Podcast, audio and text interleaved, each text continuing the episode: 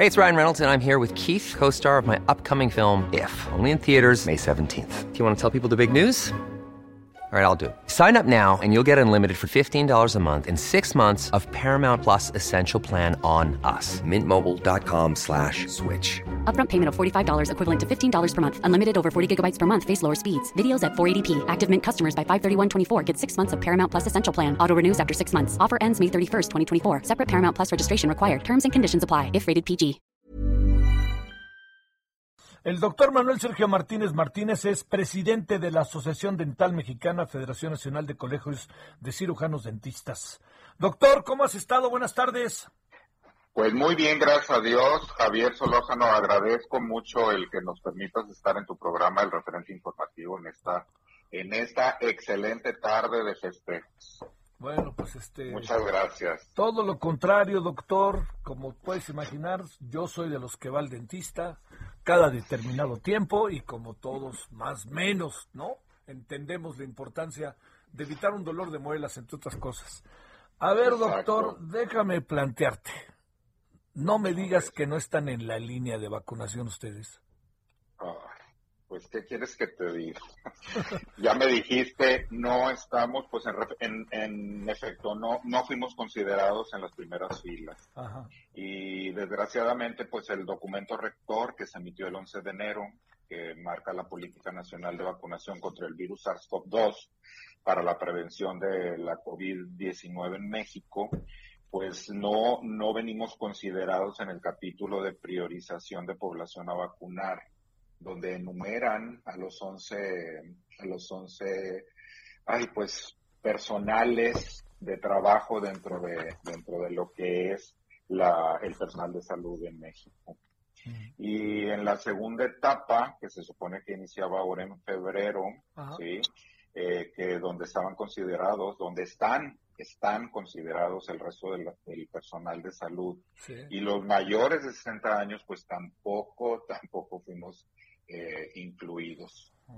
Eh, estamos esperando respuesta de las autoridades porque pues se designó de parte de la Asociación Dental Mexicana un servidor una carta solicitud de inclusión y apoyo a las autoridades competentes, tanto al secretario de Salud, al, eh, que es el doctor Jorge Alcocer Varela, al subsecretario de Prevención y Promoción de la Salud, Hugo López Gatel, y bueno, pues también al presidente constitucional de los Estados Unidos mexicanos, licenciado Andrés Manuel López Obrador, donde le solicitábamos la inclusión y el apoyo. Esto fue en el mes de enero para tratar de ver si podíamos haber sido incluidos ahora y hasta la fecha no hemos esperado respuesta. Perdón, no hemos tenido respuesta. A ver, déjame plantearte algo, Manuel. Este, el, eh, los términos en los que, digamos, eh, se determina esto, no sé que no están claros, pero digamos, estamos hablando de doctores de hospitales públicos y privados o doctores de hospitales privados o consultorios privados.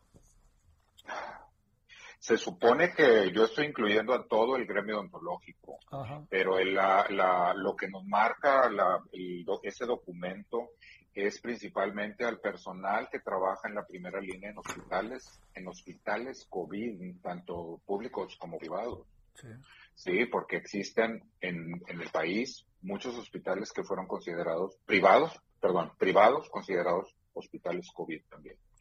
Eh, entonces, pues eh, yo sé que también el, el gremio médico también está sufriendo en esta situación porque también no han tenido respuesta al respecto. A ver, eh, déjame plantearte ahí, este, ¿hay alguna, digamos, tienes algún diagnóstico de lo que ha estado pasando con el gremio a lo largo de estos meses, eh, doctor? Pues primero una crisis muy fuerte. ¿Por qué? Porque fuimos um, nos solicitaron, nos informaron que detuviéramos un poco la consulta y que fuera únicamente consulta de urgencia. Pero, pues como nosotros desde la década de los ochentas estamos trabajando con, con mucha seguridad, con barreras de protección, eh, más aparte, desde el inicio empezamos a aprender con los documentos y con las recomendaciones que ofrecía la, Organización Mundial de la Salud, pues los consultorios, nuestra práctica, profesional, se fue equipando de más equipo, o sea, se hizo mucha inversión económica en equipo, en, materiales para prevenir contagios tanto del paciente al odontólogo como del odontólogo al paciente. Entonces, pues lo, lo, lo que yo puedo comentar es que eh, en un principio sí estuvimos con problemáticas de atención, pero en la actualidad estamos muy, muy seguros de la atención y te felicito que tus, tus revisiones periódicas al odontólogo, pues bueno, las realicen para prevenir, que fíjate que es, eh, que es lo que yo quiero enfatizar en esta, en esta ocasión, que a través de la higiene bucal y la salud bucal se prevén muchas enfermedades. Tú sabes que ahorita el COVID está presente en saliva, por eso la sana distancia, por eso principalmente el uso de cubrebocas. El uso de cubrebocas lo tiene que ser riguroso para evitar los contagios en áreas públicas, pero bueno, nosotros corremos demasiado riesgo por trabajar directamente con la saliva, ¿sí?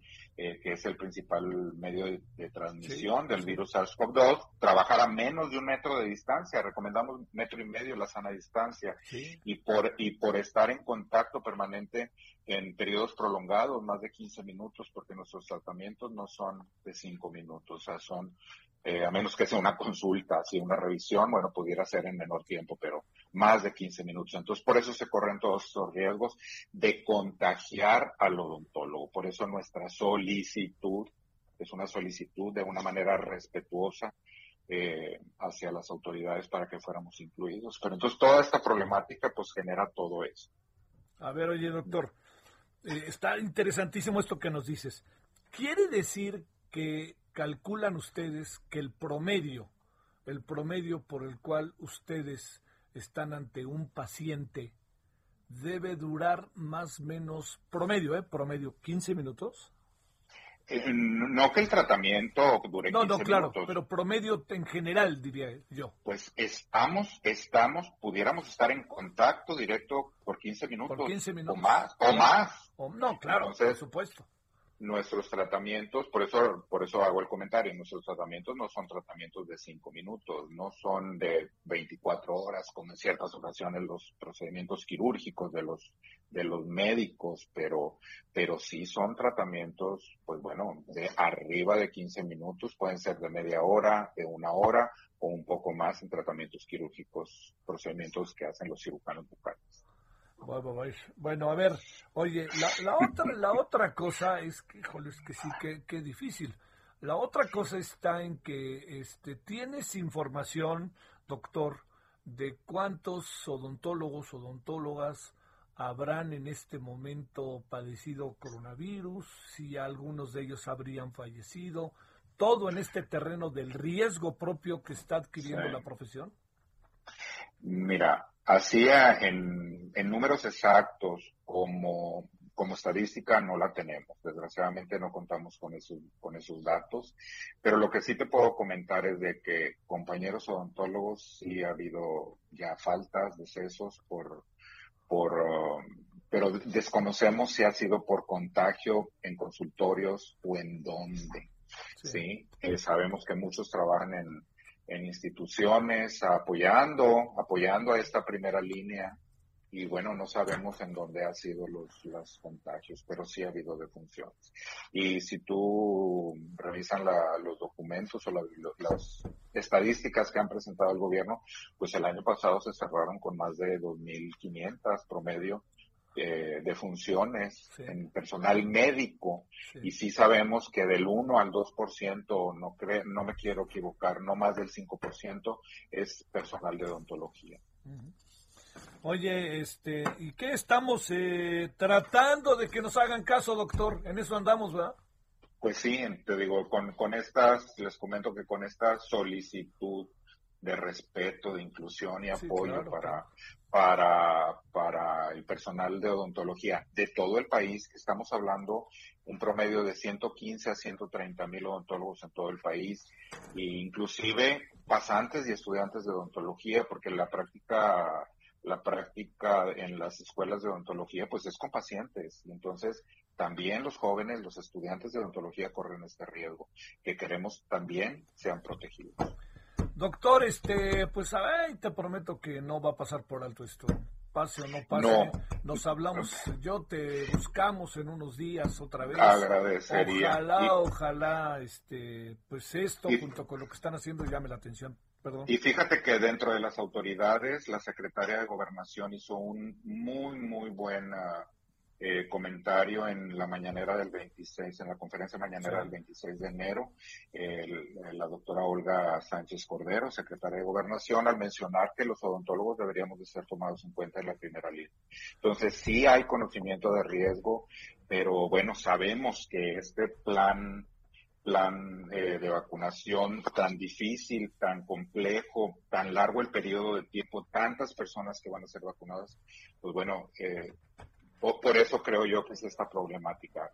Confío, confío en las autoridades y sé que un día pues nos van a tomar en cuenta. Oye, no, ¿Perdón? No me digas que un día pronto, ¿no? Ya entiendo por qué lo dices, doctor. Oye, es que déjame decirte algo también, digo, perdón, pero el, el tema de la aplicación de las vacunas tiene alto, alto índice de caos, doctor. Perdón. Sí, pero en, todas las áreas. Yo sé que ya aquí en, Nuevo León ya se aplicaron la primera y la segunda dosis, ya están tomando en cuenta al resto del personal de salud.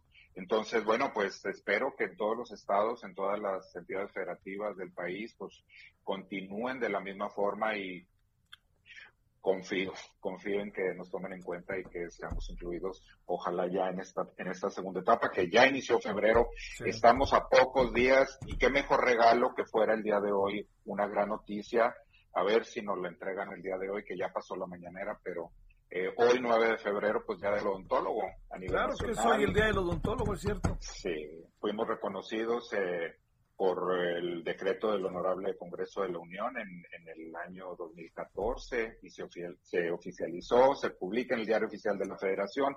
Pero fíjate, pues que también esto es controversia porque pues la profesión odontológica en el país data del siglo, del siglo, mediados del siglo XIX y este, y pues hasta ahora reconocer en el país, pero bueno, fuimos reconocidos tarde, pero ya como decreto, como festejo del Día del Dentista y el Día del Odontólogo hoy 9 de febrero. Pues te diré una cosa, por más obvia que sea, doctor, mientras haya dientes hay odontólogos, ¿no? Exacto, sí, y es una profesión de alto riesgo, es una profesión muy, muy comprometida con todos nuestros pacientes, o sea, con la salud, y como lo mencioné, no podemos hacer a un lado la salud bucal, es parte de la salud integral del paciente, y pues entendimos que con las medidas eh, necesarias, con la inversión que tuvimos que hacer en los consultorios, con la inteligencia de haber estudiado todo este sistema de, problemática de COVID, pues creo yo que la consulta ontológica, tanto pública como privada, debe ser de las más seguras porque estamos, estamos protegiendo a nuestros pacientes y a nosotros mismos. Pero a veces desconocemos porque el paciente puede ser asintomático y puede ser un medio de contagio. Te mando un saludo, doctor, y felicidades en su día a ti, y a todos y a todas.